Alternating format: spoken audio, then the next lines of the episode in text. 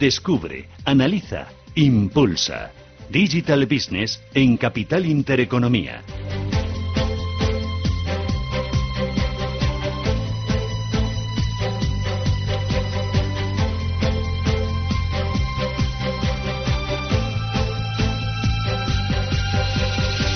Esto es Radio Intereconomía, Capital Intereconomía, Digital Business. Hoy tengo la oportunidad de saludar a Salvador Casquero. Salvador, ¿qué tal? Buenos días. ¿Qué tal? Buenos días, Susana. ¿Qué tal? ¿Cómo vais? Pues bien, todo bien, gracias a Dios. Eh, bueno, habéis presentado, bueno, eh, Salvador Casquero es cofundador de Together y habéis presentado un informe eh, bajo el título de Panorama actual de la operativa con criptodivisas. Dame tres conclusiones, Salvador.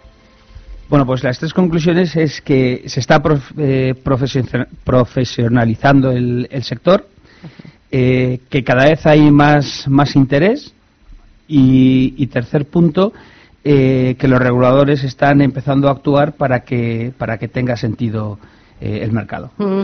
Nos acompaña también Alberto Gordo. Alberto, ¿qué tal? Buenos días. Hola, buenos días. Que es CEO de Crypto Assets. Eh, cuéntame qué hacéis vosotros en Crypto Assets. Correcto. Nosotros somos una empresa que invertimos en criptodivisas y en empresas de, blockchain. Mm. Y ese es el, principal negocio que tenemos. Bueno, eh, ¿existe a día de hoy una auténtica fiebre en criptomonedas, en criptoactivos, una fiebre especulativa? Bueno, yo diría que existe fiebre especulativa, pero no tanta como la que hubo eh, al principio cuando se conoció cuando se conocieron estos activos. Eh, cada día, como he dicho antes, tiene más sentido estos nuevos activos, eh, teniendo en cuenta que los activos tradicionales están en unas rentabilidades muy bajas.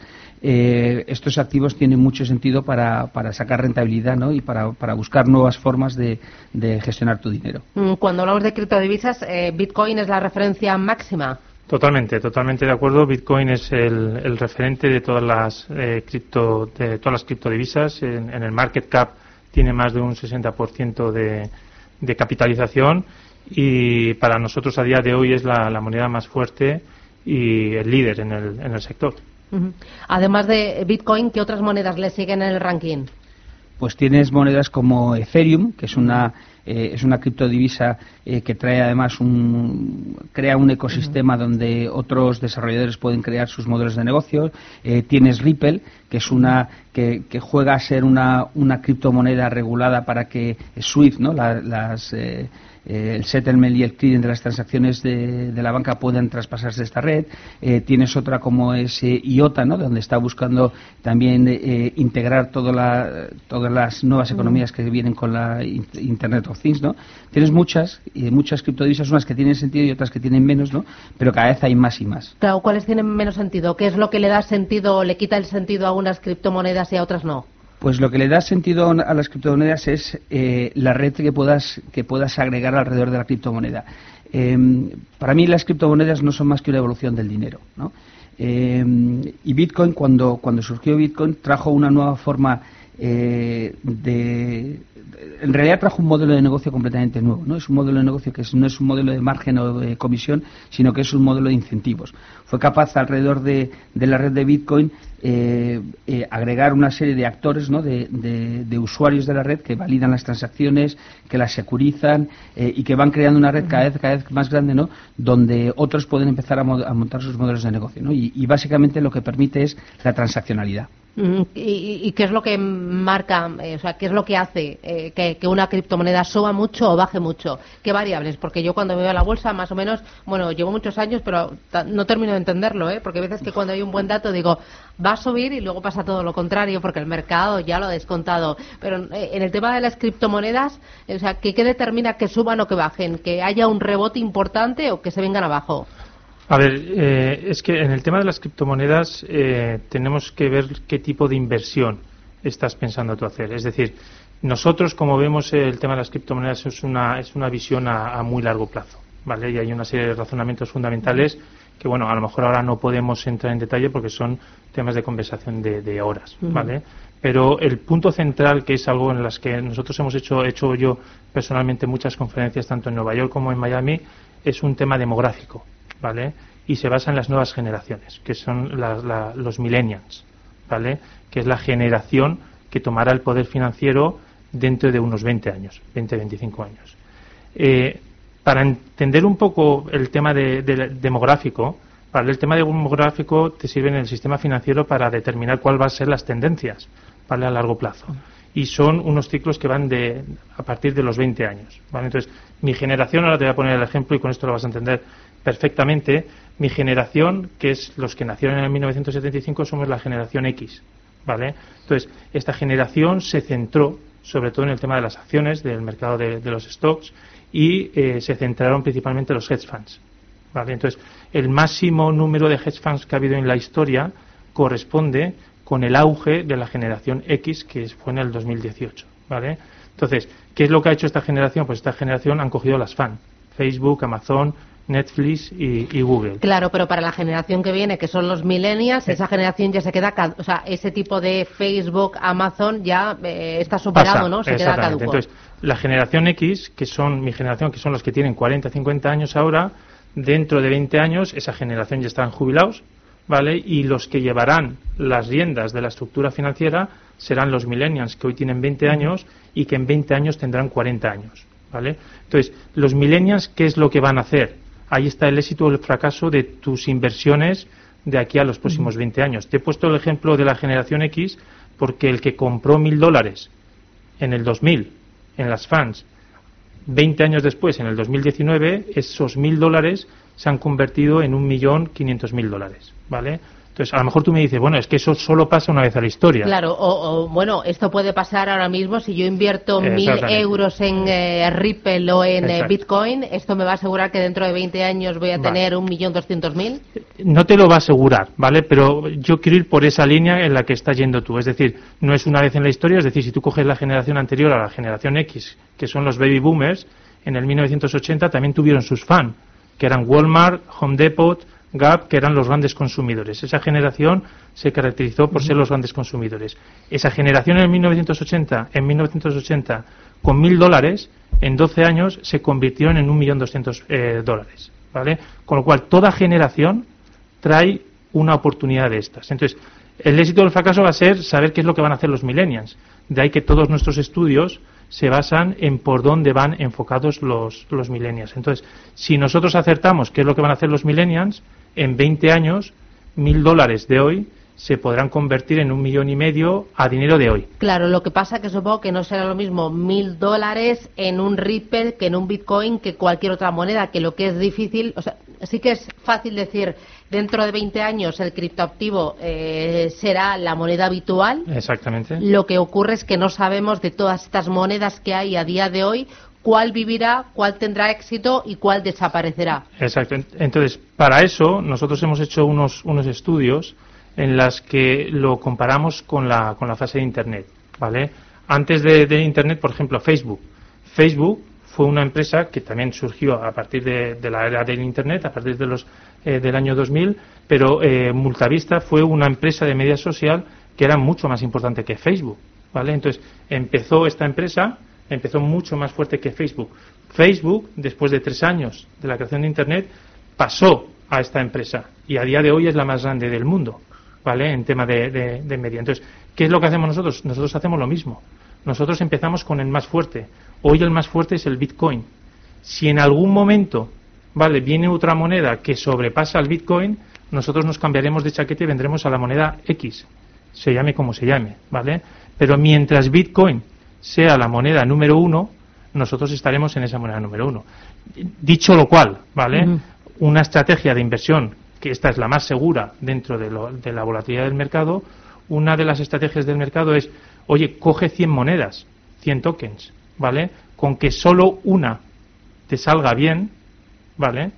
Vas a tener una rentabilidad muy grande. Es decir, si tú coges 100 monedas y te gastas 1.000 euros, te gastas 100.000 euros, ¿vale? Pero si aciertas solo una, y el resto se van a cero, estoy yendo al extremo más absoluto, con una puedes llegar a ganar un millón quinientos mil. ¿Y si no aciertas, si esto es un bluff? Bueno, eh, claro, entonces, ¿es un bluff o no es un bluff?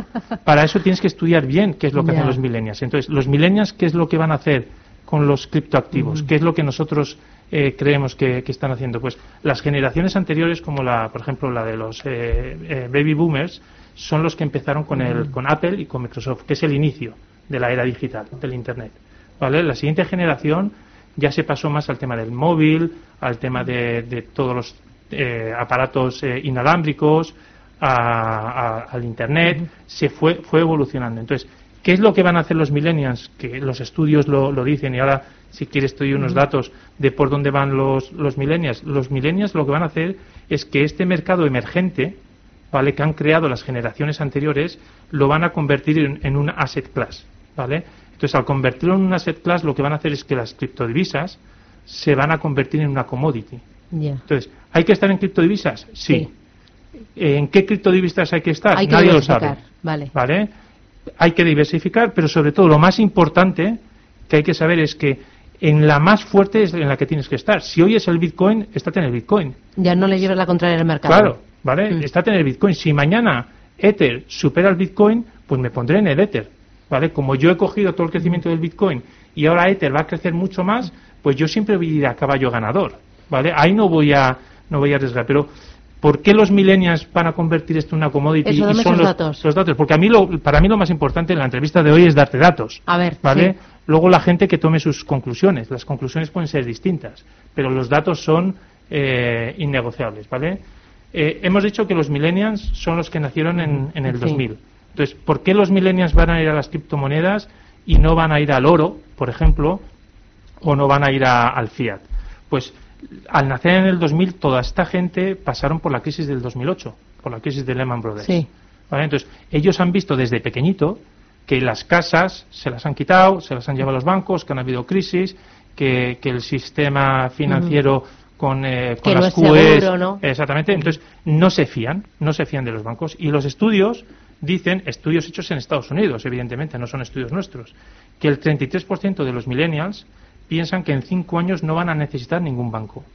¿vale? Que el 68% de los millennials hoy hacen sus servicios primarios de banco a través del móvil, con aplicaciones. ¿Qué tanto por ciento me has dicho? El 68%. El 68% mm, hacen, hacen sus propias gestiones primarias del banco con su móvil, es decir, pagan con su móvil, eh, hacen, eh, eh, compran y, venden con el móvil, etcétera, etcétera.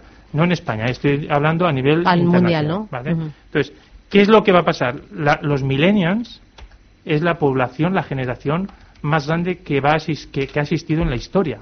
Van a ser 2,5 billions de, personas. Entonces, ¿a dónde vamos a llegar? ¿Vale? O sea, esto es incomparable con la generación nuestra, ¿vale? Con el, con el boom que hubo con, con Facebook, porque aquí hay muchísima más, más gente. Entonces, ¿Cuáles van a ser los, los eh, asset liquids que van a tener los millennials? Los millennials en el 2020, y hemos dicho que estamos empezando, van a tener 7 trillones de dólares bajo su gestión. Ellos van a decidir qué hacer con ese dinero, si comprar oro, si comprar acciones o si tener criptodivisas. ¿vale? Simplemente, y esto en Estados Unidos, estos 7 trillones solo en Estados Unidos.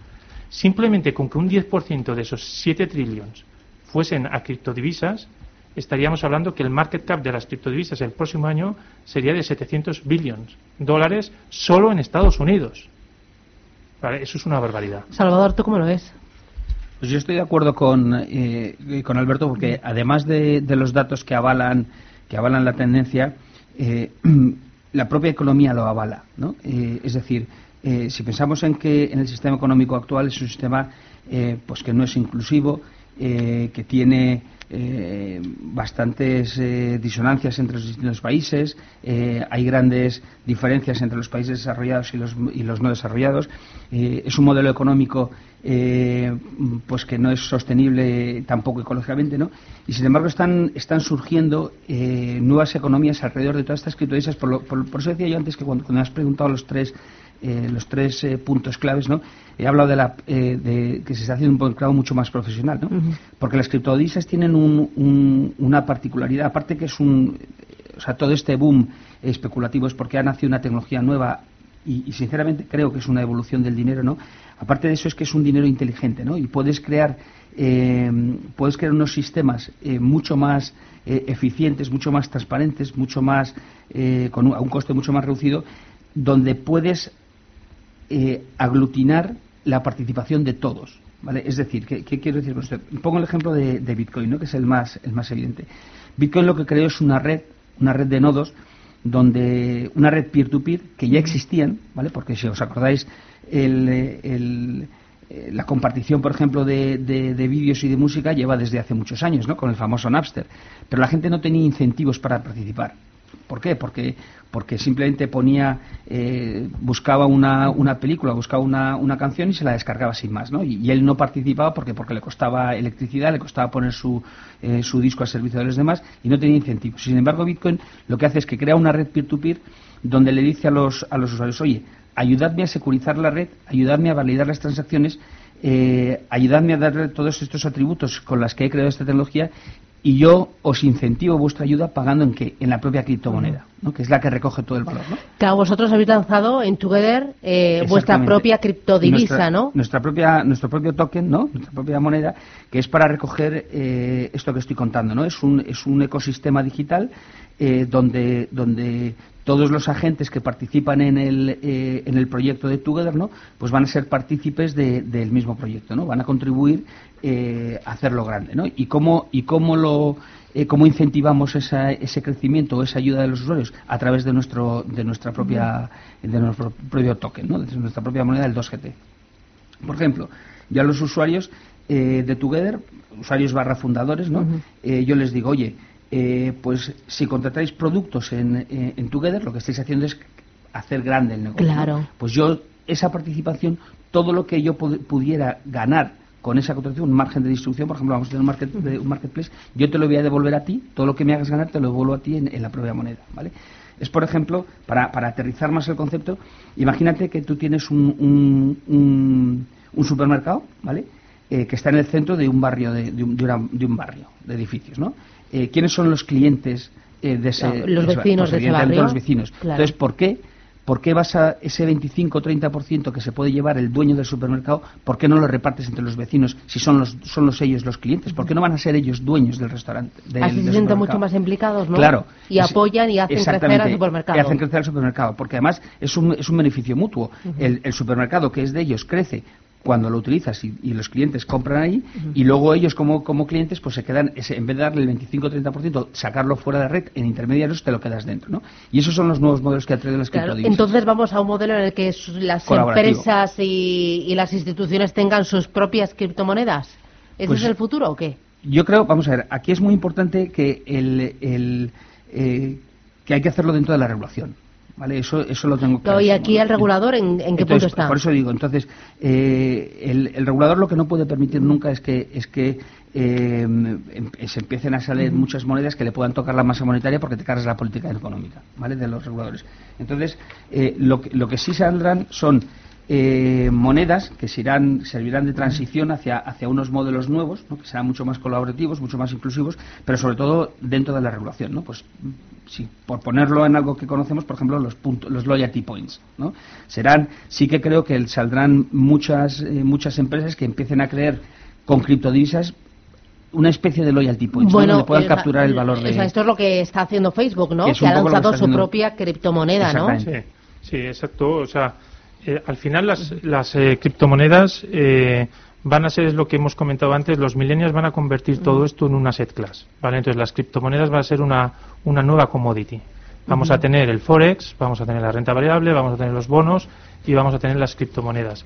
Las criptomonedas no vienen a sustituir nada, ¿vale? No vienen a sustituir el euro ni a sustituir el dólar, vienen a, ayudar, a complementar el, el, sistema, el sistema financiero. Entonces, lo que ha hecho Facebook ¿vale? Es el ejemplo de lo que de lo que vamos a ver. Y de hecho, seguramente en el cuando estemos en el 2040 y hablemos de, de la historia de las criptomonedas, eh, en la historia se hablará que en el 2019 Facebook lanzó la libra. Y esto será algo muy parecido a cuando Steve Jobs en el 2007 eh, se reunió con, con, Bill Gates de Microsoft para lanzar, eran competidores puriduros y estaban luchando uno contra el otro. Y en esa reunión que tuvieron en Estados Unidos, dijeron, oye, a partir de ahora nos vamos a poner de acuerdo, vamos a trabajar conjuntamente para impulsar el sistema de Internet. ¿Vale? Y con eso nos va a beneficiar a los dos, aunque seamos competidores, y eso es lo que han hecho. Entonces, aquí pasa lo mismo. Aquí tenemos Bitcoin, que iba solo, y ahora va a ir de la mano de Facebook. ¿Vale? Eh, y entonces eso impulsará todo el sistema de, de, criptodivisas y todo el mundo ya empezará a saber lo que es la criptodivisa gracias a que Facebook tiene 2 billions de usuarios, Entonces eso va a empezar a decir, oye, ya sé lo que es la libra, ya sé lo que es la criptodivisa, hay otra que se llama Bitcoin y así empezará todo. Bueno, eh, hemos abierto una pequeña ventanita al futuro que cada vez está más cerca. Salvador Casquero, cofundador de Together, y Alberto Gordo, CEO de CryptoAssets. Gracias por eh, esta clase didáctica, ¿no? Eh, yo creo que eh, le hemos puesto un poquito de, negro sobre blanco sobre este monedo, este mundo que, estamos viviendo, ¿no? Y que muchas veces es tan difícil de contar y de comunicar y de, acercar. Pero habéis sido muy didácticos, así que muchísimas gracias a los dos y que tengáis, y nos veo, feliz verano. Gracias. Muchas gracias. Chao, adiós.